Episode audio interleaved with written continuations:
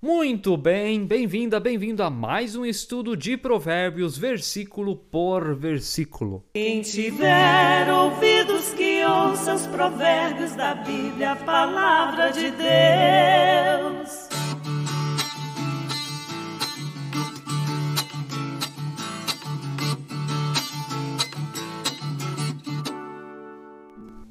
Que bênção maravilhosa estarmos outra vez juntos para aprendermos da palavra do nosso Senhor.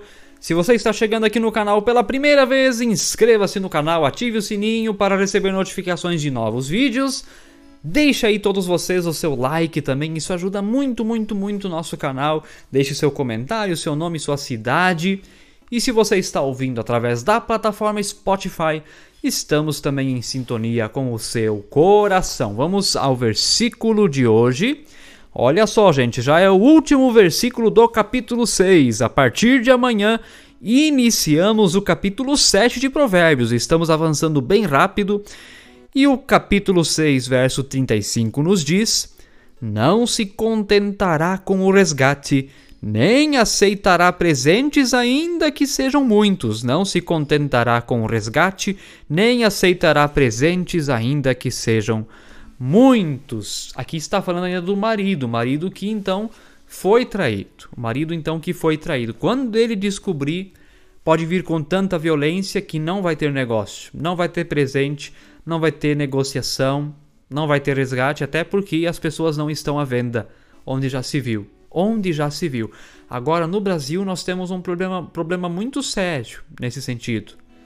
Nós temos, e não sei se outros lugares do mundo também é assim, mas no Brasil nós temos o costume de defender o adúltero e não o esposo ou a esposa ou a vítima.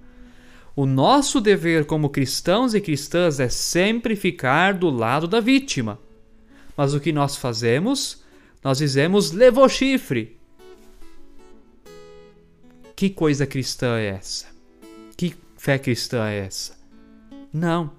E isso acontece muito culturalmente, em que aquele então que teve um relacionamento de adultério com uma esposa de outro marido ou uma mulher que teve um relacionamento de adultério com outro, com um homem casado, geralmente é, esses que cometeram o adultério é que saem por cima e, e a vítima é chamada aquele que levou chifre, porque não dava conta em casa, que foi a pessoa foi procurar fora, e existem esses tipos de julgamentos na nossa sociedade, inclusive dentro da igreja.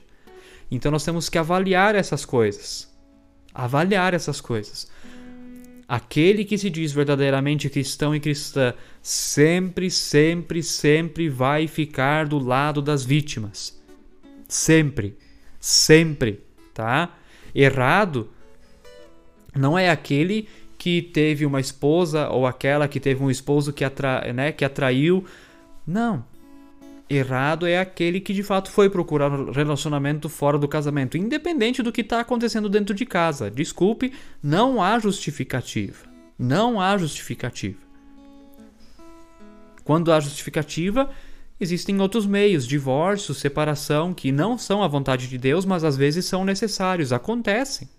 E ali também precisa estar presente a graça de Deus com essas pessoas que têm o seu casamento chegando ao fim, o abraço, o amor dos irmãos e irmãs, não o julgamento.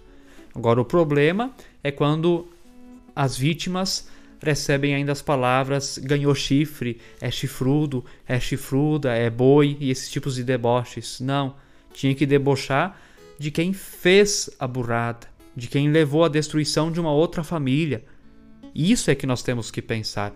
Como a nossa sociedade está com os valores invertidos, gente. Demais, não, não dá de entender. Não dá de entender. Então é isso.